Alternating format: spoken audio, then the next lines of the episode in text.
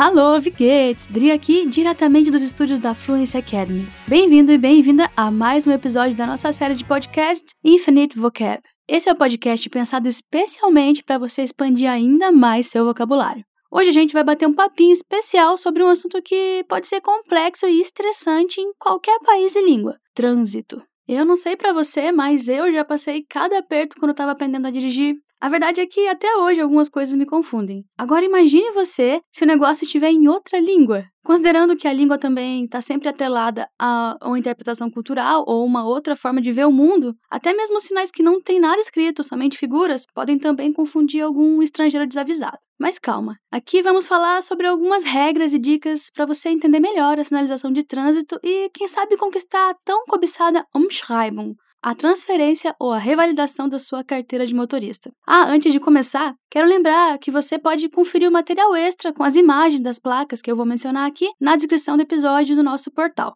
fluencetv.com. Agora sim, los geht's!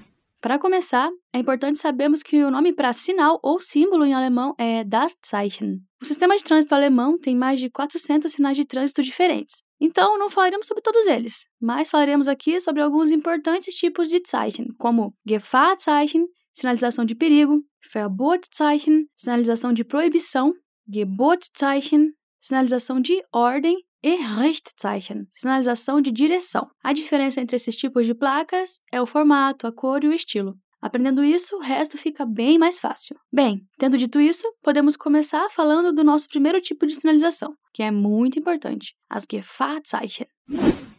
Entendemos como Gefahrzeichen, sinais de perigo, aqueles que indicam algum risco no percurso que exige uma atenção especial. O que os sinais desse tipo têm em comum na sua aparência é a borda vermelha com fundo branco e o formato triangular com a ponta para cima. Por exemplo, quando temos uma placa como esta com crianças no centro do fundo branco, ela sinaliza Vorsicht, Kinder, cuidado, crianças. Se no lugar das crianças estiver uma bicicleta, quer dizer Vorsicht, Radfahrer, cuidado, ciclista. Mas se, por exemplo, for uma pessoa trabalhando com uma pá na mão, é Vorsicht, Baustelle. Cuidado, obras.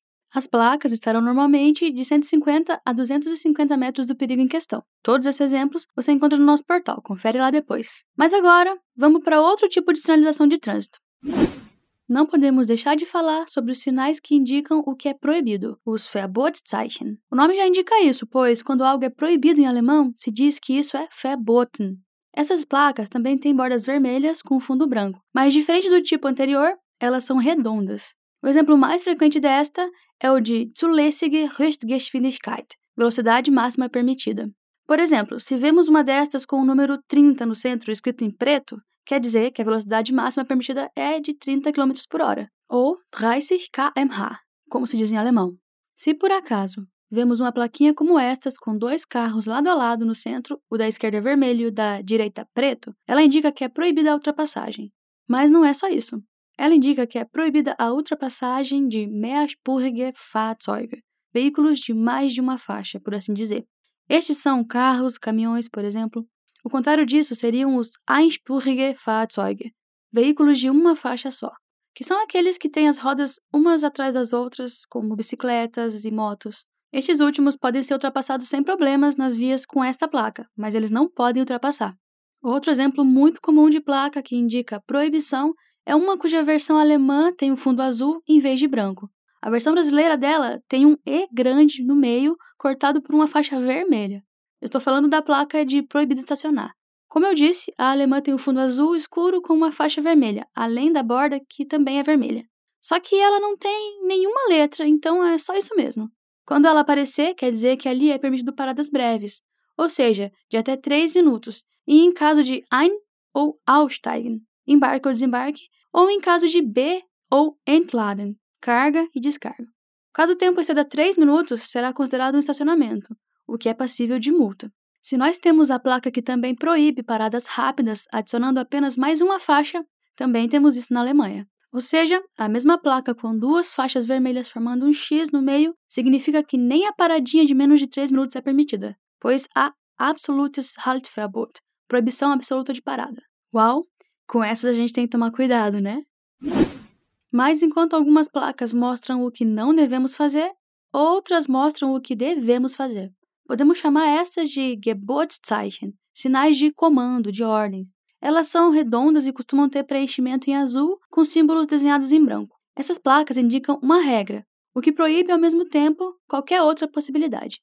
Ou seja, junto de uma ordem estão implícitas também as proibições que não se adequam na ordem. Por exemplo, quando temos um símbolo de ciclovia, der Radweg, significa que o ciclista precisa usar a ciclovia e não as vias para carros. Isso também significa a proibição para outros veículos de trafegarem na ciclovia. Se uma dessas placas indica uma direção a se seguir, quer dizer que é proibido dirigir em qualquer outra direção. Se houver qualquer exceção a essas regras, outras placas adicionais, as Zusatzzeichen, serão colocadas próximas a esta para mostrar as outras informações. Geralmente, a sinalização adicional será de cor branca com escrita preta.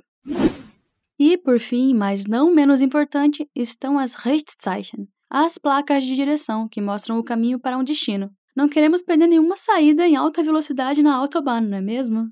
Essas placas podem indicar também só um desvio, uma Umleitung, para que o condutor saiba a direção caso ele deseje pegar esse caminho e não seja pego de surpresa. Elas podem também indicar limites de cidades, informações de pontos turísticos, postos de gasolina, locais de alimentação, saídas de estradas, contornos e assim vai. A maioria delas são quadradas e de cor azul, mas também podem ser amarelas ou marrons.